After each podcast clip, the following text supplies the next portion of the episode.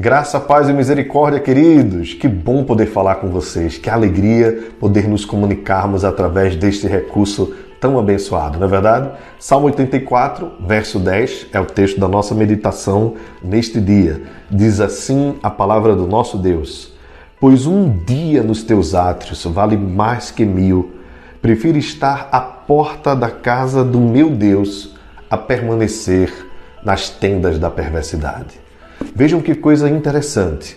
Neste lindo salmo que fala sobre o anseio por estar na presença de Deus, por estar próximo ao tabernáculo, o salmista vai nos informar algo muito importante, que está à porta da casa do Senhor é melhor do que permanecer nas tendas da perversidade.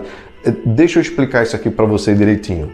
No tabernáculo haviam várias áreas a área de dentro, o pátio, todo israelita podia entrar. No santo lugar, os sacerdotes. E no Santo dos Santos, só o sumo sacerdote uma vez por ano. E aqueles que não podiam, porque não tinham filiação israelita, ficavam à porta da casa. Também ficavam à porta da casa, por exemplo, os eunucos. E aí deixa eu te lembrar uma coisa. Você lembra daquele eunuco etíope alto oficial da rainha de Candace, que veio da Etiópia até Jerusalém uh, para encontrar com o Senhor no templo e que Deus levantou através do anjo e o próprio Espírito Santo também usou a vida de Filipe para falar com ele. Aquele homem veio de longe e só chegou até a porta da casa de Deus, não pôde entrar. Mas no meio do caminho, voltando do deserto, o próprio Deus foi ao encontro dele e, através da exposição das Escrituras, ele conheceu a Jesus Cristo, foi batizado e voltou para o seu caminho cheio de alegria e de felicidade. O texto nos diz assim: Eu prefiro ainda estar à porta da casa do que permanecer nas tendas da perversidade. Bem, deixa eu dizer uma coisa para você.